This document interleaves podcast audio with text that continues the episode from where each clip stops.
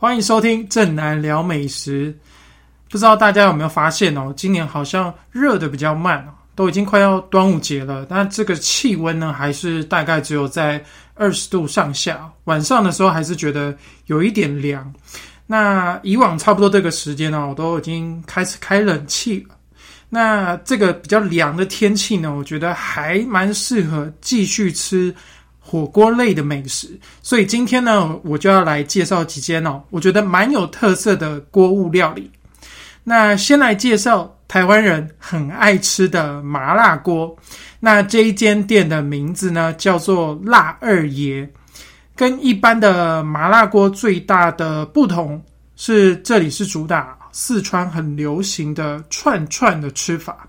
那串串呢，就是它会用就是一根一根的长竹签哦，串着肉啊、内脏啊，或者是蔬菜，或者是火锅料。那我记得这个吃法呢，其实在几年前哦，在台北其实有出现过一阵子。那那个时候我看到电视媒体的报道，觉得诶这个吃法还蛮特别的，有一点像是串烤，但是是用火锅去煮哦。那煮煮熟了之后，就可以像在吃串烤一样啊，直接拿起来吃，非常的方便。但是最后它没有流行起来，我想有可能是。啊，台湾人模仿了这种四川串串的吃法，但是可能口味哦，麻辣锅底的味道做的不是那么到地，所以这个吃法最后是没有红起来。不过这一间辣二爷的老板呢，他可是跟四川的师傅学道地的做法，所以他吃起来的味道呢，我觉得不会台台的，够香够辣。那我记得第一次去到店家的时候呢，刚好有看到这个老板，我觉得很眼熟，好像在哪边有看过他。然后我看了墙壁上的一些报道介绍，我就想到啊，原来是他是那个啊台北非常有名酸菜白肉锅店，就是金道子这间店啊老板娘的儿子。因为那时候我去采访的时候，我有遇到他。啊，我记得他那时候在，我记得好像还还是在中国念书吧。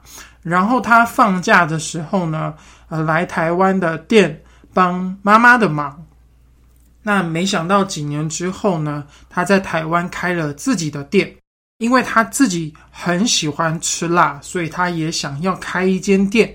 那那时候他就是跟一个四川的好朋友学做麻辣锅底的这个炒料的做法。那为了让这个味道香气吃起来很足，他用了十呃十四种的中药材。他说，其实跟一般做麻辣锅的药材哦，其实大同小异啊，不会差到太多。但重点就是在炒料的时候，它有一个先后顺序。那有些料呢，你先放跟后放呢，它会有差别哦，可能会让导致你这个汤头可能吃起来有些苦味。另外，辣椒的部分呢，有用到二荆条、灯笼椒跟宽辣椒。那我相信，基本上它用的量一定是非常的够啊。因为我在吃这个串串的时候，会觉得他们家的辣度是啊有厚度的，而且它的香气是非常明显的。那这个香气呢，就是来自于啊他自己提炼的牛油。那我建议来这家店吃的时候呢，你一定要选鸳鸯锅。那除了这个麻辣汤之外，你可以另外搭配酸白菜汤底。为什么要搭配这个酸白菜呢？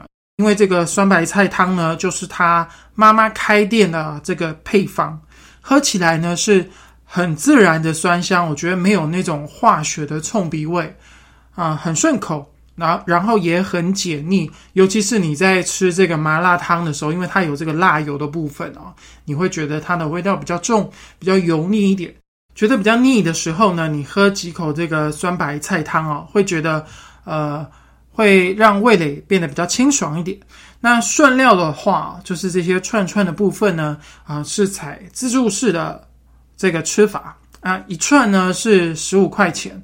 看你喜欢吃什么，你就拿什么。那如果说你是啊，可能刚发薪水啊，你的呃扣打比较多的话，你就随性拿，看你想吃什么。那如果是月底哦，你想要省一点的话，你就可以节制一点哦，就是精挑细选一些你比较想要吃的料。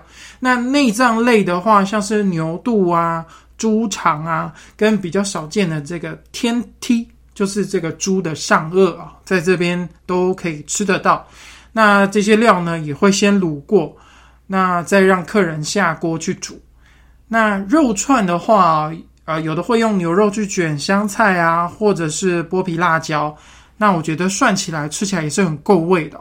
涮肉片的话呢，一般店家都是主打美国牛居多。那我蛮推荐可以点他们家的这个本地黄牛胸肉。它口感非常特别哦，它把它片得很薄，那你在锅里只要涮个五秒就可以吃了。它的口感，嗯，蛮弹脆的，然后又很甜美，那吃起来有一点点像是松板猪肉的那种口感，我觉得蛮特别的，就是没想到牛肉会有这种嚼劲。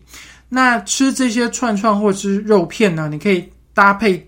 店家自己调制的一个黄金比例四川香油碟哦，名字很长哦，因为它里面真的也放了很多种的呃新香料，譬如说葱啊、蒜啊、辣椒，还有香油这一类的酱料。那你沾着吃的时候，会觉得呃口感是很油润、很够味的。那如果人比较多呢，可以点几道凉拌菜。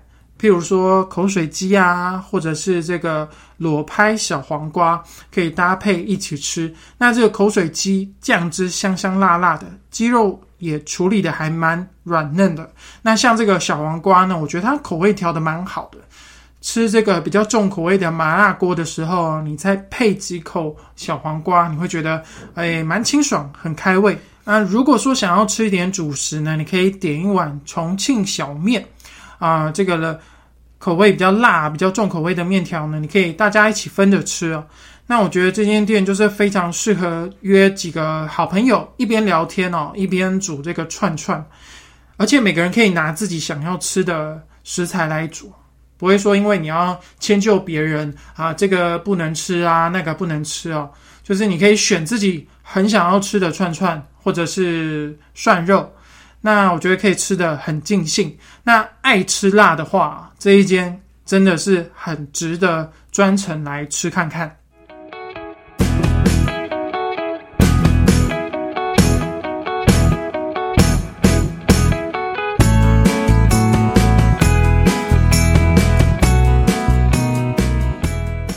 接下来呢，来介绍一间羊肉炉店啊，它叫做风光。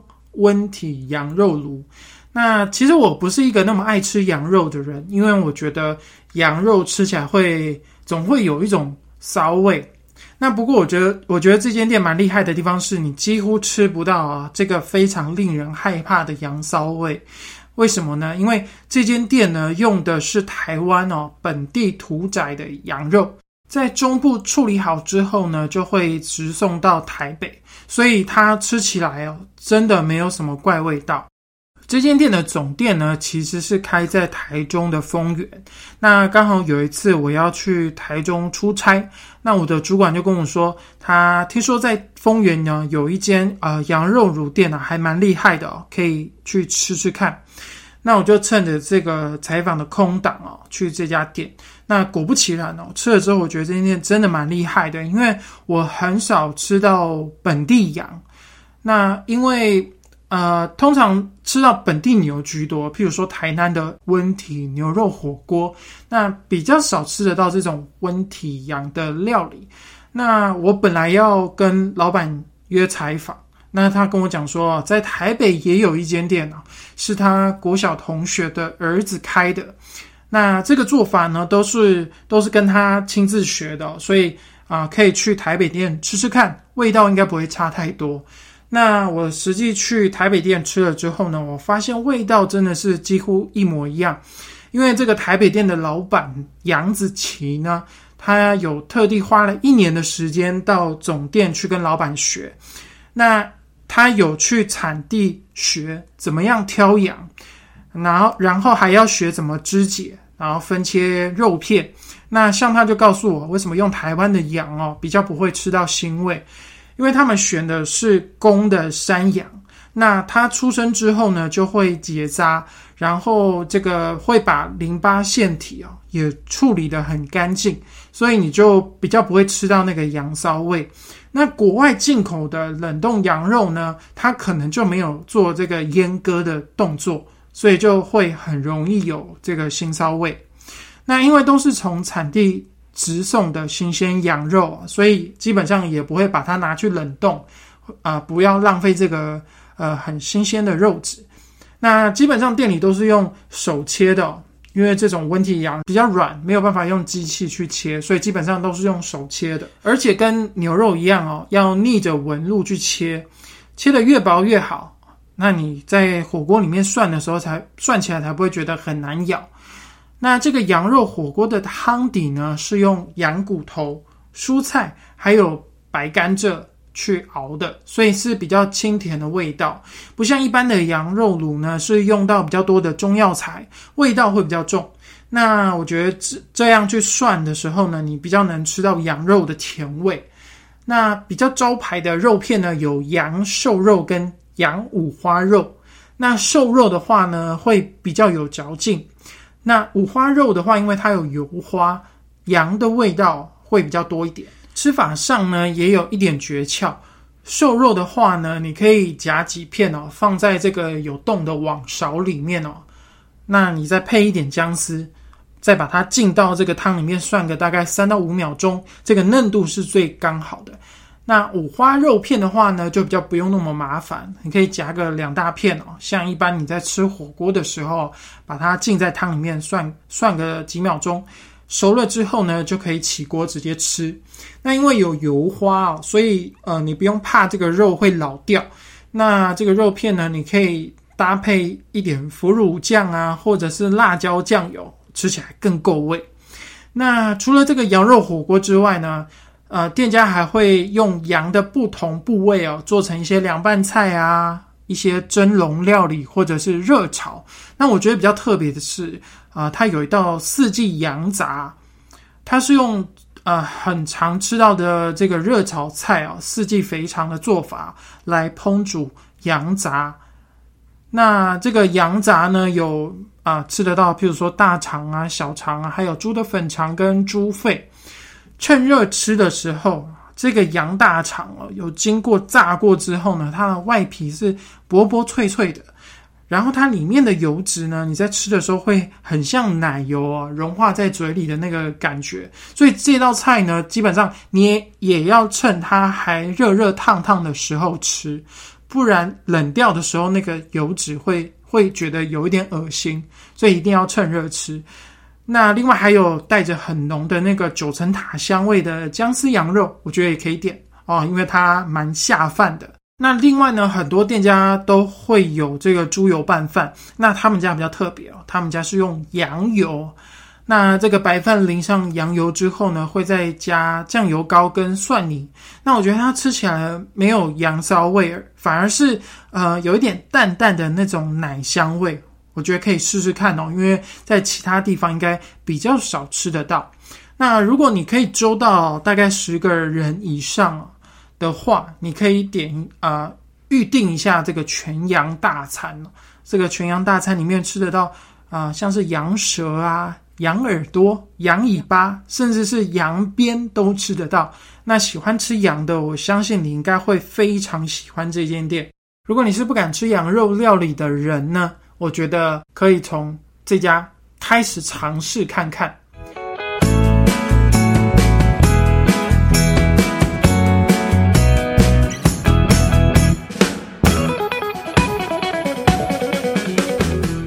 那最后一间呢，要介绍的锅物，通常是在广式煲汤啊比较会看到，但是店家把它做成了火锅。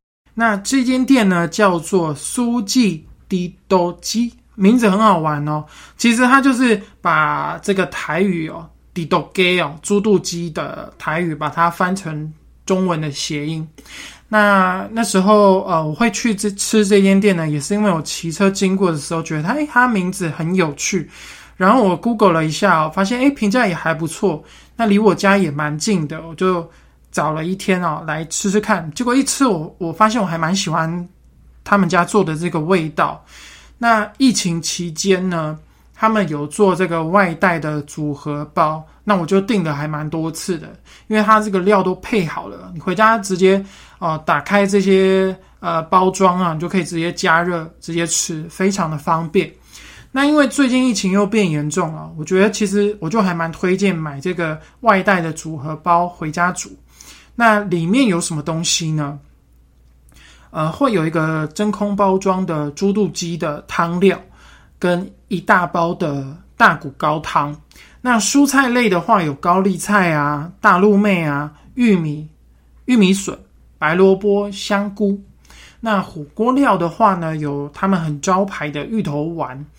米血、豆皮、蛋饺，那另外还会附上一些蒜苗跟枸杞，还有他们这个自己调制的胡椒粉跟豆乳酱包，那全部都会装在一个很大的塑胶盒里哦，就是你不用大包小包的提啊，外带的时候会比较方便。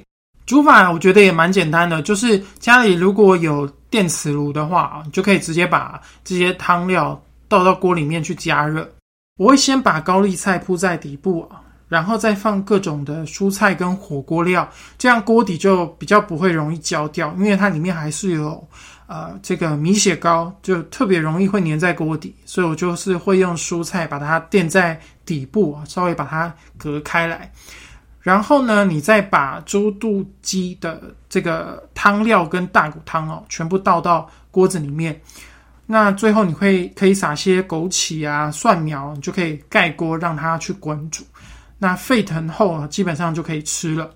那我觉得味道跟在店里面吃的时候基本上是一模一样的。这个汤头喝起来呢，有呃很浓郁的胡椒的香味。那因为有这个胡椒啊，所以也会有一点点微微的辣感。那因为有猪肚啊、薏仁还有莲子。所以我觉得也有有一点像在喝四神汤的感觉。那它汤头的味道是很甘甜的。那也可以吃到很多种肉，比如说很软嫩的鸡肉块啊。那猪脚呢也煮得很透。那猪肚的话，我觉得它也是蛮好咀嚼的，吃起来不会很费力。